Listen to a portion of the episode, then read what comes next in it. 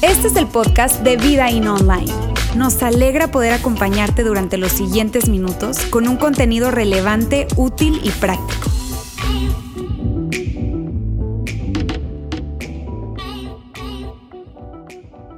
Amigos, buenas tardes. Continuamos con nuestra campaña de Be Rich, donde todo se trata de dar, servir y amar. La semana pasada, como ya vimos y ya celebramos, fue dar y la respuesta de ustedes fue increíble, de verdad. Gracias porque creyeron y siguen creyendo en esta visión y en esta campaña que hacemos, donde lo que buscamos es levantar una ola de generosidad estamos convencidos de algo, tenemos un Dios increíblemente grande, increíblemente personal y generoso y que Él nos lo demuestra amando, dando y sirviendo. Jesús vino a servir. Esa fue una de las cualidades más grandes que tuvo Jesús y por lo cual la gente se sorprendía de su, vida, lo que él hacía. Y, y, miren, hoy se trata de servir y vamos a estar hablando acerca de eso. Y hoy me siento honrado porque me acompaña una persona a quien quiero que recibamos con un muy fuerte aplauso. Antes, ahorita lo voy a decir. Él es Juan Porto, el director de Back to Back. Así que recibamos con un fuerte aplauso, por favor. Y mira, te digo que yo admiro y respeto a, Juan, a Rosa, su esposa, y a la gente back to back, porque ellos eh, no solamente lo dicen, sino ellos viven esto de dar, servir y amar. Juan, gracias, gracias por estar con nosotros. Gracias, pues es un privilegio estar con ustedes, con todos ustedes y con la iglesia. Así es, mira, tenemos ya algunos años conociéndonos, eh, de hecho comenzamos nos conectamos por primera vez cuando, cuando empezamos con esta alianza estratégica entre Vida In a través de Be Rich con Back to Back. Apoyamos a diferentes organizaciones, seis organizaciones aproximadamente en estos seis años, porque lo que hicimos fue buscar organizaciones que están haciendo un gran trabajo, un excelente trabajo. Mira, una de las cosas que, que hemos visto es que muchas veces las iglesias, y no digo que esté mal, pero las iglesias lo que hacen es que montan o ponen su propia cosa. Y ponen comedores, y ponen colegios, y ponen este, casas hogar, lo cual no está mal. Pero nosotros decidimos algo y dijimos, ¿por qué no? Nos enfocamos en lo que nosotros sabemos hacer, que es hacer iglesia, eh, de alguna manera a través de estos ambientes y que ellos que, que, saben hacer lo que están haciendo y lo están haciendo de una manera increíble, ¿por qué no nos unimos a ellos? Así que estamos trabajando con Back to Back desde hace seis años. Fue la primera organización con la que comenzamos eh, y quiero decirte que admiramos mucho su trabajo, Juan, admiramos todo lo que hacen, es, es increíble. Y antes de que nos hables de Back to Back y todo lo que hacen, yo quisiera que, que me compartieras a mí y a la audiencia eh, quién es Juan Porto y cómo fue que llegaste a Back to? Gracias. Eh, bueno, podría contar muchas cosas de la historia, pero creo que una, la parte, una parte clave es eh, cuando conozco a Dios, que es un momento crucial en mi vida, que estaba yo en la universidad.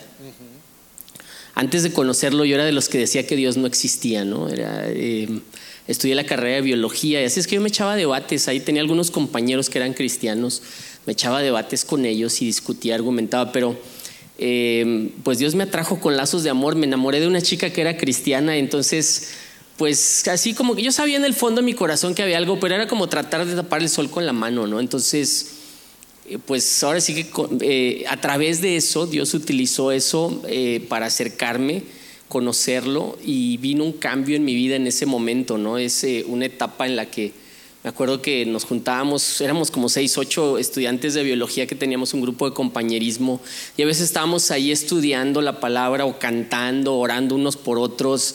Em, y fue una etapa donde Dios me llevó de menos a más y conocí, lo conocí, realmente aprendí, conocí su amor.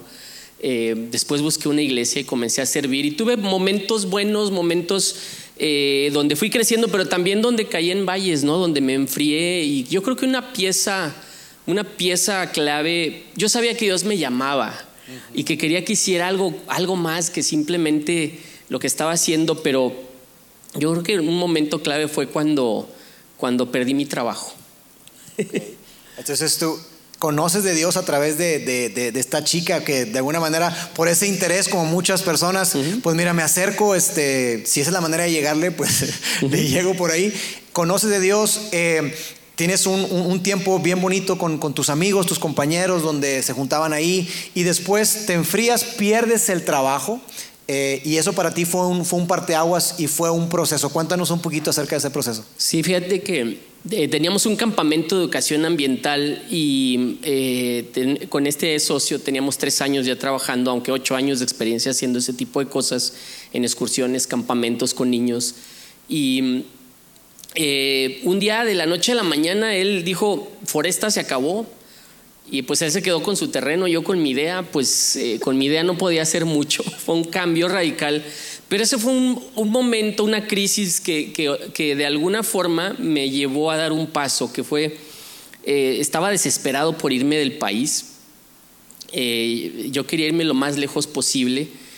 Y yo no sabía que muy lejos en otra parte del mundo había una persona que estaba orando, ¿no? Entonces ya ahorita les cuento, pero el caso es que agarré mi mochila, vendí lo que, algunas cosas que tenía, compré mi boleto de avión, llegué a Montreal, Canadá con 200 dólares en mi bolsillo, 17 de febrero de 1997, eh, con 17 eh, grados bajo cero, y la promesa de un amigo de encontrarme en una estación del metro. Ni siquiera sabía dónde vivía mi amigo, solo tenía su promesa de encontrarme en esa estación del metro. Eh, entonces, fue una aventura que Dios utilizó para llevarme a pasar como, como si fuera un tiempo donde pude encontrarme con él y reflexionar muchas cosas, pues yo decía que quería conseguir trabajo, pero no sabía que en esa época, en invierno, en esa región, pues no hay trabajo, ¿no? La nieve está hasta arriba, no hay mucho que hacer. Eh, entonces eh, busqué una iglesia, encontré una iglesia y fue donde conocí a mi esposa. Después supe que ella conoció a Cristo allá, en, conoció a Dios allá y comenzó una relación con él y fue muy interesante porque una persona que estaba eh, eh, acompañándola y, ayudándole a crecer, eh, le decía, ora por tu esposo. Y ella decía, pues bueno, yo no estoy buscando, pero está bien, voy a orar por él. Y le, y le decía, Dios, qué curioso, porque la ocurrencia que ella tuvo es, si está alejado de tus caminos, tráelo regreso a tus caminos. Y si no está aquí en la iglesia, tráelo aquí a la iglesia. Después entendí por qué mi socio quiso dejar el negocio así de la noche a la mañana, ¿no? Fue muy interesante. una cosa es que la oración es poderosa, ¿no? Definitivamente sí. Y, en esa etapa em, fue allá donde comenzamos a servir, decidimos servir, pero después de, duramos nada más nueve, meses de novios, a, los dos meses le pedí que se casara. Yo sabía que ella era la mujer que tenía para mí, ¿no? Ahorita tenemos 24 años de casados. Em, pero en ese proceso, de repente tuvimos que regresar a México. Fue una decisión difícil, fue un proceso que no fue muy agradable, pero regresamos a México y ahí nos invitan a trabajar eh, con, una organización. Yo creo que aquí una parte clave es que Dios nos... Dios yo sabía que Dios me estaba llamando a servirle, pero le habías estado sacando la vuelta. No sé si a ustedes les ha pasado, pero a veces Dios te está llamando y es, espérame tantito, dame chance, es que no estoy listo, es que quiero estar preparado. y era siempre esa excusa, ¿no? De, es que no estoy listo. Y aprendí que cuando Dios te llama, Dios te equipa, ¿no? Dios te da lo que necesitas. Y, ya en la Ciudad de México comenzamos a, a servir Em, en, una organización donde teníamos un, atendíamos niños en un tiradero de basura, era un centro de desarrollo familiar y los atendíamos 210 niños que venían de la colonia donde les ayudamos a hacer la tarea y hacíamos actividades con ellos, compartirles del amor de Dios, ¿no? Entonces, eh, fue en esa etapa en donde nos invitan a venirnos a Monterrey y hacernos cargo de lo que hacíamos. Pero en ese proceso de ese llamado hay algo bien curioso, porque la verdad yo me resistía y así hasta como que casi como excusa, hasta como un poco como de cinismo, yo le dije a Dios, Dios, pues yo la verdad no sé hacer mucho, ¿no? O sea, yo le decía, pues sí, yo sé que me estás llamando, pero pues mira, lo que yo sé hacer es hacer muchos juegos y sé jugar y sé hacer todo esto y pues escalar en roca, ¿no? Era una cosa que hacía y así como que diciéndole, pues no te va a servir, ¿no? no tengo mucho que ofrecerte. No te va a servir. Y lo primero que llegamos a hacer a Monterrey fue hacer campamentos, trabajar para compartir el amor de Dios a través de campamentos, clubes infantiles. Estábamos en La Coyotera, una colonia muy famosa aquí, estábamos también en otra colonia en San Bernabé. Y hacíamos campamentos con jóvenes y una estrategia que usamos para compartir del amor de Dios con personas que no conocen a Dios fueron, eran programas de aventura y hacíamos escalada en roca. Y fueron las cosas que Dios empezó a usar. Wow. O sea, eso que tú sabías hacer fue lo que Dios utilizó y tú lo pusiste a su servicio. O sea, Así es. Wow. Y yo te diría, o los que me están oyendo es, ¿qué sabes hacer? Porque cuando Dios te invita a hacer algo, a veces solo tienes que decirle, aquí está lo que sé hacer y Él lo va a usar. Así es. Lo importante es que nosotros identifiquemos, a Dios nos dio a cada uno algo. Lo importante es que identifiquemos y que lo pongamos en manos de Dios, que fue lo que tú hiciste. Ahora, Pasa todo eso, eh, tú estás sirviendo allá en basureros en Ciudad de México primero, atendiendo a todos estos niños. Me llama la atención, más de 200 niños. Y tú lo dices así como si fuera poca cosa. Aquí tenemos, aquí también en la iglesia, más de, llegamos a tener más de 200 niños y es una locura. Entonces yo imagino lo que ha haber sido para, para ustedes por allá. Llegas, después de allá vienes a, a Monterrey, así es como llegas a la ciudad de las montañas y tú haciendo eso que te encanta, que es la escalada y todo. Y cuéntanos, ¿cómo fue que llegaste entonces a back to back? Pues eh, eh, al poco tiempo que llegamos, eh, buscamos eh, dónde reunirnos con un grupo de personas así como este.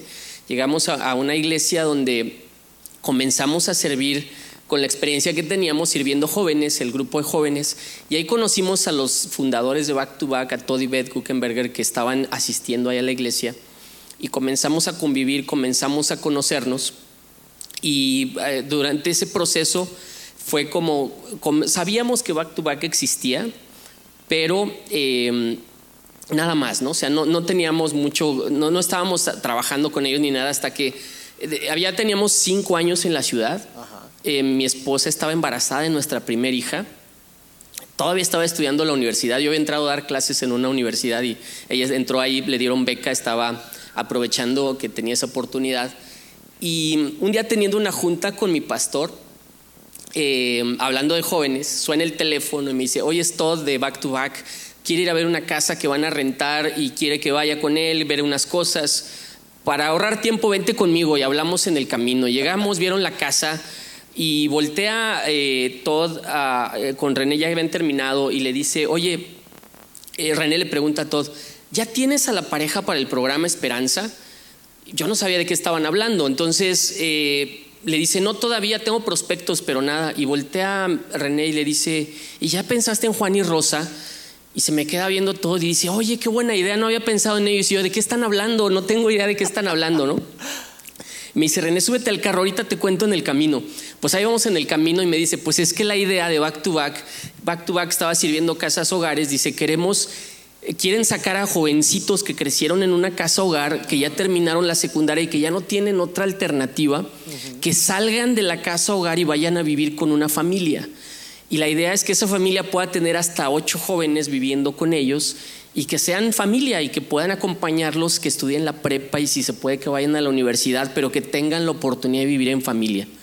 Entonces yo me emocioné, llego a mi casa y le digo a Rosa, oye Rosa, este, si Dios te diera un ministerio nuevo, ¿qué harías? Y se me queda viendo y me dice, ¿qué andan inventando? Dice, ¿qué, qué fuiste a hablar con René? Le digo, no, no, no, en serio, en serio, Rosa, si Dios te diera un ministerio a tiempo completo, ¿qué harías? Me dice, mira, me estoy embarazada, tenía como siete meses de embarazo. Y, y, y me dice, yo no quiero cantar o ser maestra, me dice, además ya tenemos un ministerio a tiempo completo. Y le digo, Rosa, si Dios te diera un ministerio para ti, diseñado para ti, ¿qué te gustaría hacer? Y me dice, a mí me gusta ayudar a las personas a ser alguien en la vida, a alcanzar sus metas y sus sueños. Y le digo, ¿y si Dios te diera un ministerio así? Me dice, ay, sí, ¿qué clase de ministerio es ese, no? Y, y le platico la idea y nos emocionamos. La verdad es que éramos bien ingenuos, ¿no? Porque nuestro pensamiento fue bien simple. Mira, es, es, dijimos, oye, pues si a veces estamos con los chavos, con los jóvenes, dos veces a la semana, un sábado y el domingo, hora y media cada vez, dos horas.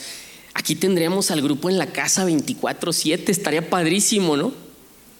Bien, bien ingenuos nosotros, ¿no? Este, no, nunca pensamos en sus historias, sus pasados difíciles, nada, ¿no? De hecho, los vimos una vez, este, nos los presentaron a los tres primeros, bueno, a los cinco primeros, pero nada más iban a llegar primero tres. Los, eh, los vimos, después fuimos a comer con ellos a un restaurante eh, un restaurante de pizzas y después la siguiente vez que los vimos ya estaban viviendo con nosotros. Wow, qué increíble historia, qué increíble cómo es que sí, definitivamente creo que sí fueron ingenuos. Este, porque trabajar con chavos, trabajar con adolescentes no es, no es nada sencillo. Ahora, tú me estás hablando de, de un programa que tiene back to back que se llama Programa Esperanza, ¿verdad? Que tiene que ver con esto. Háblanos un poquito. Me, me, encanta, antes de eso, me encanta que tú mencionas, eh, ustedes se detuvieron para pensar y decir, imagínate, si nosotros con lo que estamos haciendo cada semana, hora y media, tres horas, dependiendo cuántos días estaban con los chavos. Rosa, imagínate lo que podríamos hacer si estamos 24/7 con ellos.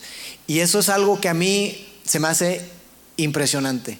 Que su mentalidad no fue de cómo puedo tener una vida más cómoda, sino más bien es cómo puedo hacer más, cómo puedo impactar y llegar y llegar a más. Entonces, háblanos un poquito acerca de, de Back to Back, quién es Back to Back, esta organización, qué hacen. Eh, bueno, eh, pues mira, en Back to Back lo que hacemos, hacemos varias cosas. Em, una, de ellas es, comenzamos eh, históricamente, primero comenzamos apoyando casas hogares. Back to Back empieza a traer grupos en viajes de misiones de los Estados Unidos con la idea de mostrarle a adolescentes de secundaria y de prepa que el mundo es muy diferente a lo que ellos viven y que, tuvieran una perspectiva diferente del mundo. Entonces, comienzan trayendo viajes de jovencitos a servir en casas hogares para que pudieran ver el mundo desde otra perspectiva. Y la meta era hacer algo que realmente hiciera la diferencia. Entonces decían, pues vamos a servirles. Y generalmente nuestro pensamiento, la mayoría de nosotros pensamos, bueno, pues eh, vamos a mostrarles, vamos a compartirles el amor de Dios. Vengo porque Dios me dice que te sirva pero también pensamos en las necesidades más básicas, ¿no? Casi siempre pensamos comida, techo, ropa, educación. Siempre vamos a lo básico. Entonces así comienza back to back, viendo las necesidades básicas en las casas hogares de cómo podían ayudar. Pero después de cuatro, casi cinco años de relación con casas hogares, se dan cuenta de algo. Dicen, los chicos que están en estas casas hogares terminan la secundaria y se van muy pocos se quedaban y era muy difícil porque era mucha carga para ellos, tenían que ayudar porque eran los más grandes, etcétera. Pero la realidad es que todos los que se iban no estaban listos para enfrentar la vida. O sea, era, era, dijeron, pues es que es, estamos haciéndole al cuento porque nada más estamos haciendo tiempo. No se están yendo con lo que, con las herramientas que necesitan para enfrentar la vida. 15 años, 16 años de edad no pueden, y, con todo el impacto en su desarrollo y todas las experiencias que tuvieron, así es como surge el programa Esperanza. Entonces, invitemos a esos adolescentes a ir a vivir con una familia. Y arranca el programa Esperanza. Ahorita tenemos siete familias que están haciendo eso. Cada familia tiene hasta seis chavos. En lo largo de 19 años han sido cerca de 250 chavos que han pasado por ahí. Pero haciendo eso nos dimos cuenta de algo, que estábamos muy limitados. O sea, eran nuestras casas, las casas que construimos y todo eso. Y cómo podíamos alcanzar más niños. Y en nuestro país no existe o no existía, más bien no existía el modelo de acogimiento familiar. El acogimiento familiar es cuando un niño en lugar de ser separado, cuando tiene que ser separado de su familia o está separado de su familia, que no esté en un entorno institucional, sino que esté en un entorno de familia. Aquí la pregunta básica es, si no pudieras estar al cuidado de tus hijos, ¿dónde preferirías que estuvieran? ¿Bajo el cuidado de una institución o de una familia? Pues claro que de una familia, ¿no? Entonces, eh, ahí es bien interesante cómo Dios abre puertas, nos da gracia con el gobierno del Estado de Nuevo León. Y hace ocho años arrancamos el programa de acogimiento formalmente legislado, es decir, constituido formalmente, y Nuevo León se convierte en el primer estado que empieza a hacer acogimiento familiar y de la mano de una organización que ama a Dios y que quiere hacer las cosas conforme a los principios de Dios, que ya ves que dicen que el gobierno es laico, ¿no? Pero ellos nos preguntaban a nosotros cómo hacer las cosas. Wow, qué increíble eso, Juan. Y, entonces, em, ahorita ya, eh, a lo largo de este tiempo, ahorita hay cerca de 80 familias en el estado de Nuevo León que están haciendo acogimiento, que es decir, un niño en lugar de estar en una institución, es colocado bajo el cuidado de una familia temporalmente, ¿no? A veces es a largo plazo, a veces a corto plazo. No es una adopción, es un, momento, una forma de darle cuidado y amor a ese niño para que cuando tenga la oportunidad de ir con su familia permanente esté listo y esté bien cuidado y amado. Entonces, y las familias que lo hacen son familias que aman a Dios también. Esa es una pieza clave para nosotros. Pero nos dimos cuenta que estábamos limitados. Porque hay muchos niños que están en casas hogares, que están ahí porque a veces la familia no pudo cuidarlos, no supo cuidarlos o, no sabía cómo hacerlo, o incluso no quería hacerlo. Y a veces viendo que había familias que si se les ayudaba podían volver a tener a sus hijos, porque a veces no sabían qué hacer. Y dijimos, ¿y si fortalecemos a la familia? ¿Y si les ayudamos para que sus hijos regresen? Iniciamos hace un poco más de año y medio y ahorita hay 33 niños que ya están de regreso con sus familias aquí en, Monterrey. Y eh, eso ha sido maravilloso porque ha sido fortalecer a la familia. Nosotros le llamamos familias fuertes. Y con todo esto que aprendimos, descubrimos algo. O sea, hace años descubrimos que los niños que están institucionalizados, que vienen de pasados difíciles, sufren de algo que se llama, eh, cuando un niño ha estado bajo estrés crónico, sufre de algo que se llama trauma de desarrollo complejo. El 80% de los niños institucionalizados sufren de eso. Entonces, las estrategias para servirles, para mostrarles el amor, para cuidarlos, tienen que ser diferentes. Y, aprendimos de eso y decidimos ser una organización que, es, eh, que domina esas áreas y hemos comenzado a compartir lo que hacemos. Eh, eh, damos entrenamientos, ahora estamos dando entrenamientos a familias que acogen, que adoptan, a organizaciones, a iglesias, a gobiernos estatales, municipales, incluso gobiernos federales. Entonces el alcance ha llegado muy, muy grande, ¿no? Y estamos entrenando gente en otros países, en otras ciudades, eh, y todo empezó de algo muy pequeño, ¿no? Así de, de una idea de servir. Entonces todo eso es lo que hace back to back, ¿no? Ese es a grandes rasgos lo que hacemos. Como si fuera poca cosa, es increíble, es enorme el trabajo que, ustedes hacen y yo estoy seguro que muchos de los que están aquí y los que nos están viendo probablemente no tenían idea. A lo mejor cuando escuchaban back to back lo asociaban con, casas hogar, con, con huérfanos, pero qué increíble ver que no solamente trabajan con niños, sí, que están en orfandad, sino también trabajan con con familias, que lo que finalmente creo yo que cada, cada hijo quiere estar con sus papás, de alguna manera, y, y tú decías esto, si tú tuvieras que dejar a tu hijo ¿En dónde preferirías dejarlo? ¿En una casa hogar o con una familia? Y creo que todos responderíamos definitivamente con una familia que le va a dar más atención, le va a dar más amor, que, que, lo va a valorar. Y no es porque en la casa hogar no lo hagan, sino porque tienen tantos niños que atender y son, son tan grandes los desafíos que, que probablemente no lo pueden hacer. Y Juan, eh, así fue como tú llegas a Back to Back, están haciendo todo esto que es una, una cosa muy, pero muy grande, eh, y tú entras a este programa, programa Esperanza, que es tú y tu esposa, tu familia, con otros chicos, con otros eh, niños, adolescentes que venían con pasados difíciles y todo eso.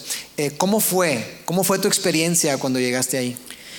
Pues yo creo que una de las cosas, eh, como te dije hace rato, éramos ingenuos porque no sabíamos a los retos a los que nos íbamos a enfrentar. El primero es que, pues no teníamos experiencia de ser papás, ¿no? Eso, este, eh, me di cuenta que nunca vamos a estar listos para ser papás. O sea, cuando es el momento, es el momento y ya, ¿no? Eh, nos cambiamos de casa, llegaron los tres primeros adolescentes, dos semanas nace nuestra primera hija mi esposa todavía estaba en la universidad, eran muchos retos, pero uno de los más este, fuertes era, pues aparte que no teníamos experiencia, era las expectativas que teníamos.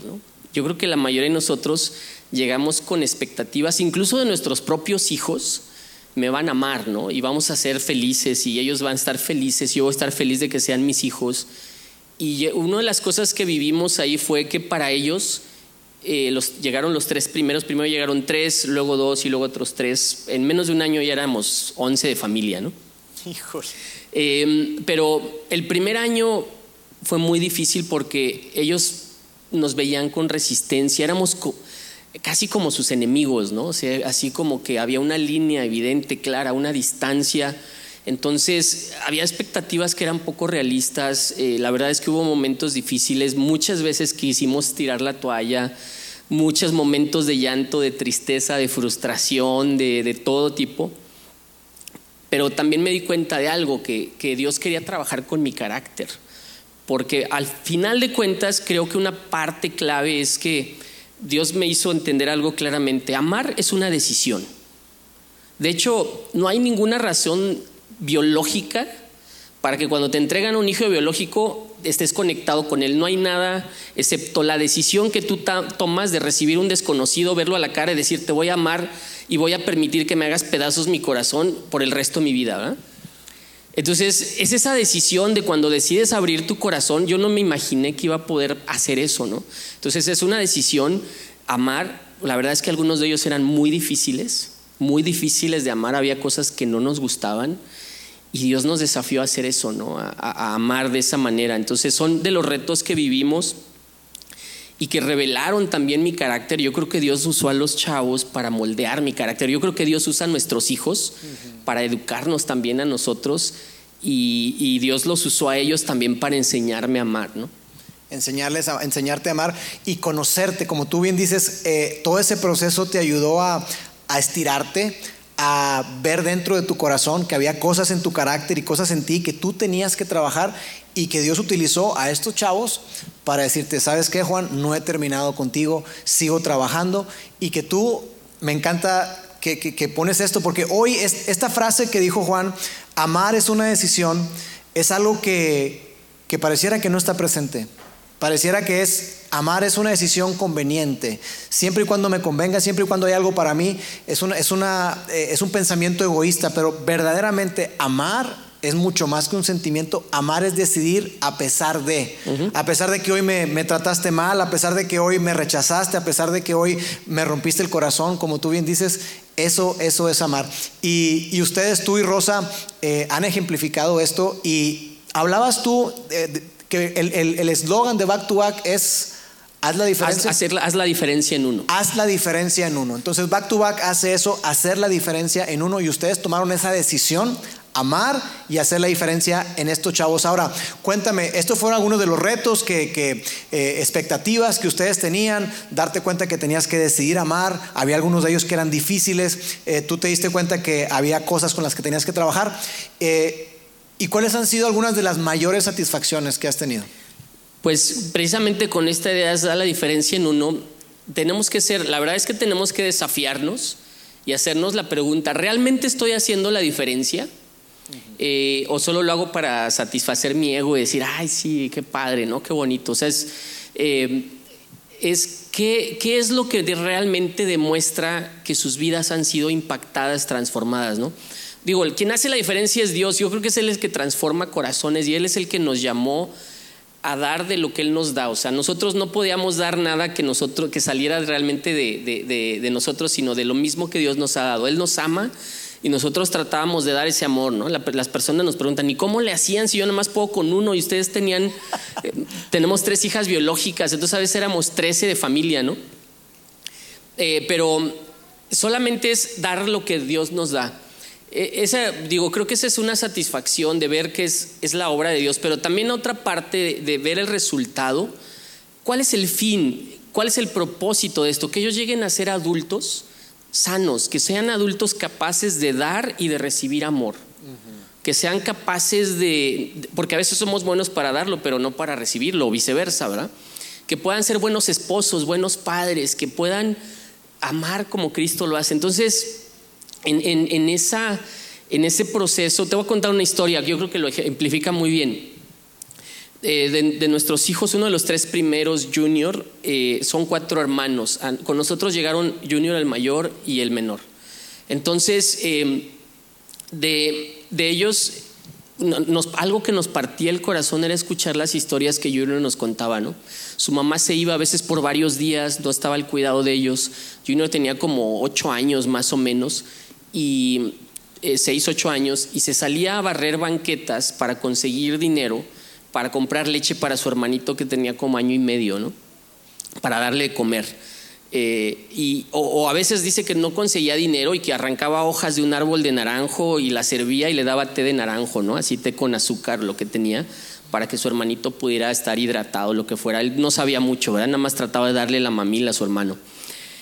Pero ahora ver, ver a este, esta historia te la cuento porque hace, un par de meses, unos meses, estaba yo en casa del menor de Alonso, estaba, estábamos construyendo la cocina, me gusta la carpintería y le ayudé a hacer la cocina. Él está casado con dos hijos, compró su casa y, este, no tenía cocina, entonces fuimos a hacerla. Eh, y estábamos metidos ahí apretando tornillos adentro de los gabinetes y eso. Y llega su hijo de tres años y le dice, papi, papi. Y, él se sale de donde está, está en una, posición incómoda, se sale y, este, está sentado en el piso y su hijo pues lo ve así de frente a los ojos y le dice, papi, te amo. Y se sale corriendo, ¿no? Y dice, wow, le digo, Alonso, no tienes idea de, de, lo que acaba de suceder, ¿no? De lo que estás viendo. Le digo, es que, que tu hijo venga por su propia iniciativa a decirte eso, es un tesoro, ¿no? Así es algo sumamente valioso.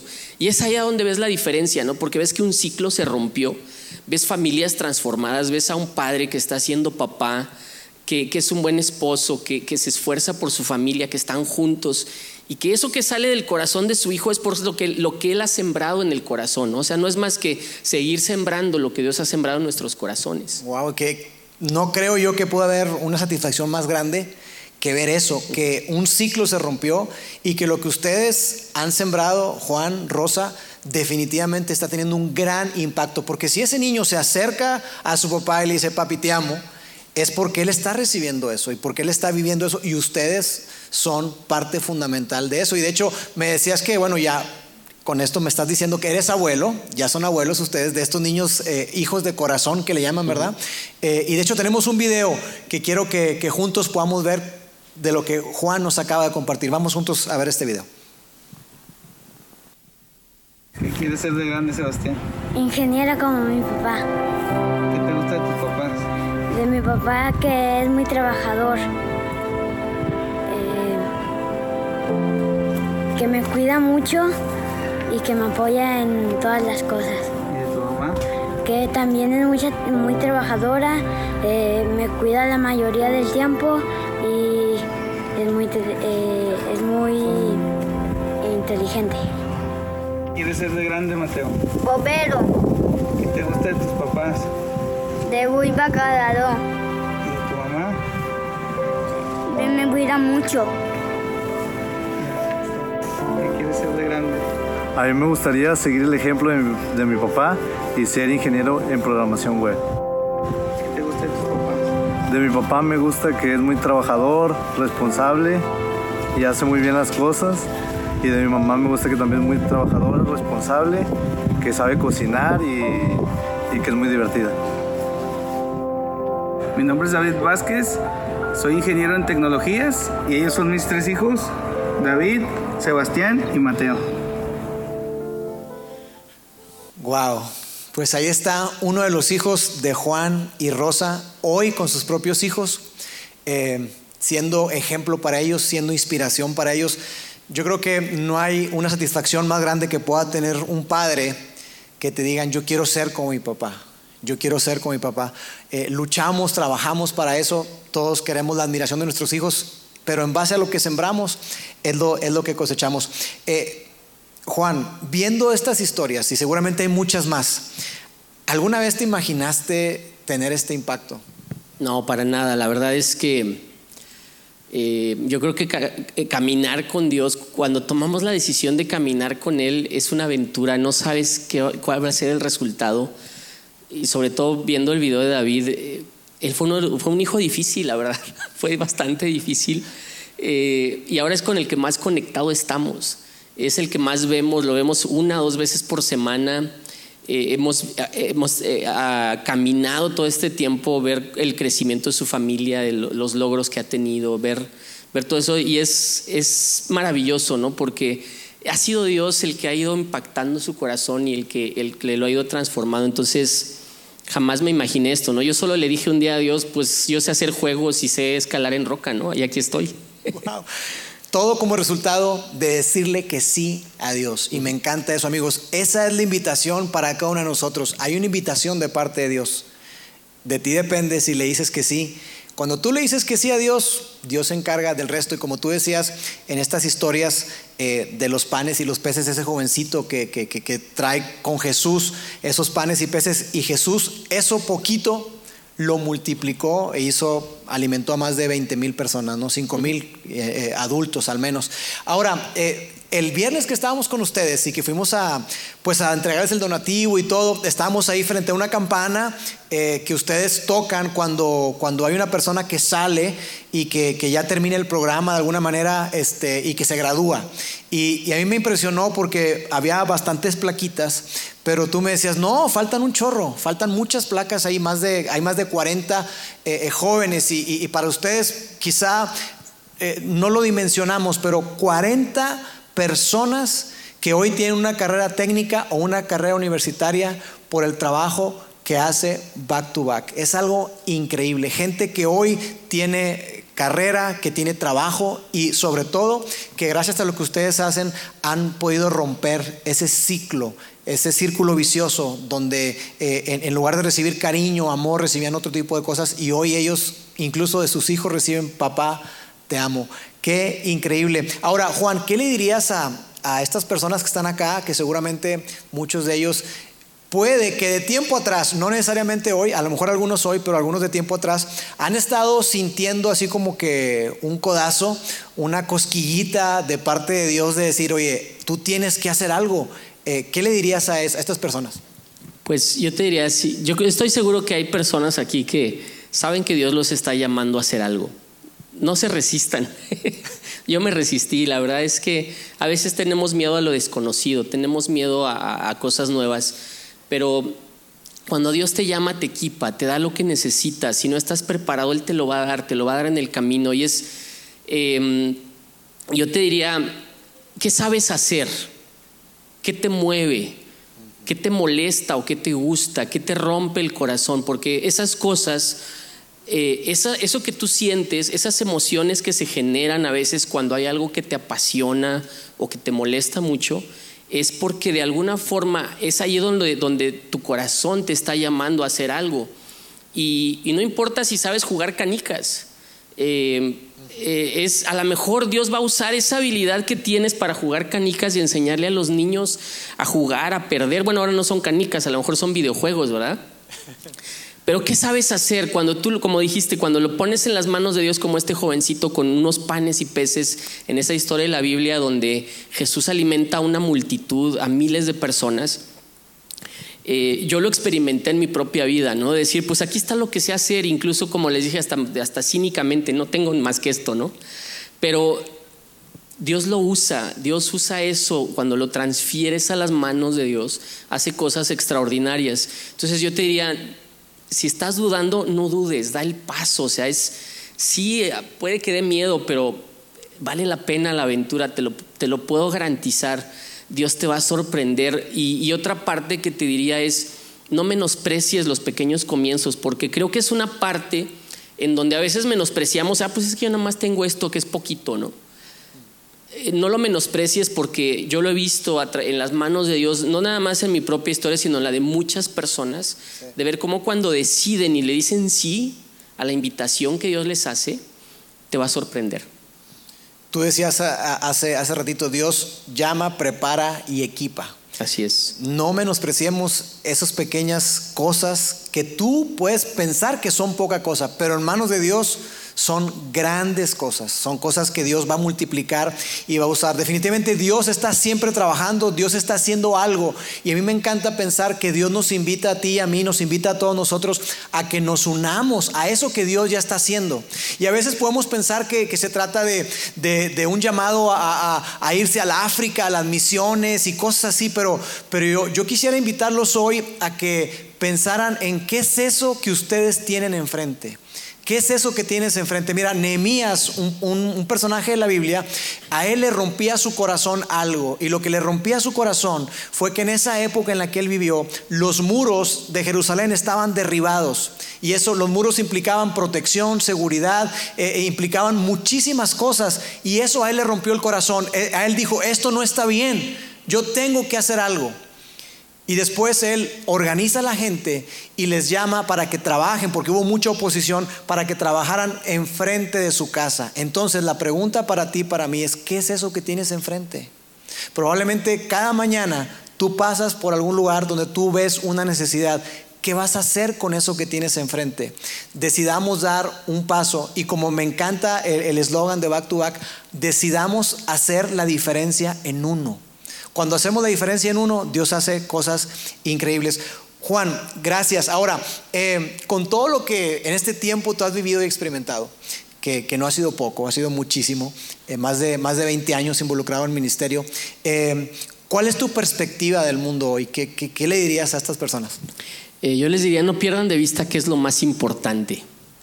No lo pierdan de vista, porque es bien fácil empezar a fijarnos en muchas otras cosas, pero he aprendido que lo más, lo más importante, ustedes lo traen hoy aquí en sus playeras, dar, servir y amar. Amar como Cristo lo hace, creo que es el objetivo más importante. Eh, hay unas personas que tratan de desafiar a Jesús y le dicen, a ver, si, ¿qué es lo más importante de la ley? Y dice Jesús, amar a Dios por sobre todas las cosas y amar a tu prójimo como a ti mismo. Y a veces estamos ocupados haciendo muchas cosas son importantes, pero dentro de todas las cosas, creo que cuando elegimos nuestras batallas, no debemos perder de vista que amar como Cristo lo hace es nuestra meta. Es, para mí eso es caminar con Dios, para mí eso es la vida del, del, seguidor de Jesús, ¿verdad? De, llegar a ser como Él, de amar como Él lo hace. Y, creo que es, ese es lo que les diría, no duden, si Dios te está llamando a hacer algo, hazlo, arriesgate. Lo peor que puede pasar es que tal vez no sea o fue tu imaginación o lo que sea, pero mejor arriesgarte a hacerlo que no hacerlo, ¿no? Y, Dios te está invitando. Yo te diría, yo, yo te reto a que le digas sí a esa invitación. Otra cosa que he aprendido es que la fe es importante. Y muchos aquí tenemos fe en Dios, ¿no? Y decimos, bueno, Dios, eh, yo tengo fe en Dios. Pero hay algo que, eh, me gusta mucho en, la segunda, eh, me acuerdo si es primero o segunda de Pedro, en la carta dice, a tu fe añádele, y dice, añádele entendimiento, y a tu entendimiento, y va agregando una serie de cosas, dice dominio propio, el dominio propio, es decir, eso es algo que he aprendido en la vida, que, que no me puedo quedar estancado nada más diciendo, que, tengo fe sino que es ese seguir caminando y irle agregando. Y la última, así como si fueras agregando capas, la última capa es amar, amar a los demás. Entonces, em, yo te diría, eso es lo que he aprendido, ¿no? Que, que no debo perder de vista a qué me está llamando Dios. Lo más importante, lo más trascendente, y saber que todos nosotros tenemos un propósito. Cada persona que está acá, no importa qué te dediques, no importa qué hagas, yo quiero repetirte lo que dice Juan, tú y yo tenemos un llamado, tenemos una invitación de parte de Dios. Seamos personas que, decimos que sí, que levantamos la mano, porque entonces nosotros viviremos esto que está aquí escrito, que suena muy bonito, pero entonces lo viviremos, pasaremos de, la palabra a la acción y finalmente de eso se trata todo lo que hacemos y por eso hacemos esta campaña de Rich. Juan, muchísimas gracias, gracias, por estar con nosotros en esta tarde. Un aplauso para Juan, por favor. Gracias. Gracias. Gracias. por acompañarnos. Amigos, eh, me pidieron que les mostrara una tarjetita, pero se me cayó. ¿Alguien me la puede pasar? Gracias. Gracias. Eh, miren, cuando entraron les dieron una tarjetita como esta. ¿Sí la tienen por ahí? Donde, miren, lo que vamos a hacer es lo siguiente. Hoy eh, todo se trata de servir. La idea es que tú y yo podamos dar un paso y que podamos servir a los demás. De eso se trata. Queremos eh, hacer la diferencia en uno. Yo creo que Dios quiere usar tu historia, como utilizó la historia de Juan, la historia de Rosa, la historia de muchísimas personas. Tú tienes una historia que contar y probablemente has estado atravesando situaciones complejas, difíciles de relaciones con tus hijos o lo que sea. Pero Dios quiere usar tu historia. Y una manera en la que tú la puedes usar es sirviendo a otros no quedándote con esa historia, sino más bien sirviendo a otros para que Dios utilice tu vida para que seamos las manos y los pies de Jesús. Entonces, lo que vamos a hacer esta semana es que vamos a entrar a una, a una página web, ahí está, en esta tarjetita dice, hacer la diferencia es simple. Entonces, lo que yo quiero invitarlos, ahorita va a aparecer en pantalla, es que entren a vidain.org, diagonal be rich, guion medio, servir. Ahí está. Entra en esa página, los que traen teléfono celular, ahí está el QR, ese circulito que está ahí es un QR, donde tú puedes eh, tomarle foto para que te vayas a la página. Ahora déjame decirte qué vamos a hacer. Cuando tú entres a esa página, te va a dar diferentes opciones de servicio. ideas para que tú sirvas. Entonces aparecen por ahí eh, tres corazoncitos, uno que o sea, actividades que tienen un corazón que involucra 40 minutos o menos. Actividades que tienen dos corazones que involucran más de 40 minutos y hasta tres horas. Y actividades que tienen tres corazones que son actividades que involucra o toma más de tres horas llevar a cabo. Entonces, tú entras ahí a la página y tú vas a primero vas a escoger cómo servir. Ahí hay un montón de ideas y tú dices, ¿sabes qué? Esta semana yo tengo dos horas, tengo hora y media, tengo 40 minutos y le das clic a la cantidad de minutos que tienes disponible y te van a aparecer diferentes cosas en las que puedes participar en las organizaciones que, con las que tenemos eh, una alianza o otras, otras cosas. Después sirves, vas y haces eso para lo cual tú elegiste. Y finalmente, algo importante, yo sé que puede ser tedioso, pero queremos registrar las horas. Queremos registrar el tiempo que ustedes estuvieron sirviendo. ¿Por qué? Porque esta campaña de generosidad Be Rich la estamos haciendo con más de 75 iglesias a nivel mundial. Y lo que queremos es registrar cuánto fue lo que se logró recaudar, cuánto dinero se logró juntar y cuántas horas de servicio. Y al final va a haber una gran celebración donde nos van a decir cuánto es como iglesias, estas 75 iglesias, cuánto fue lo que logramos juntar y cuánto fue lo que logramos servir. Amigos, así que ahí está, no se queden sin la oportunidad de servir. Créanme que Jesús lo dijo y es un hecho. Es más bienaventurado, es más alegre, es más feliz dar que recibir. Mucho mejor es dar que recibir. Amigos, que tengan excelente domingo. Los quiero. Dios les bendiga.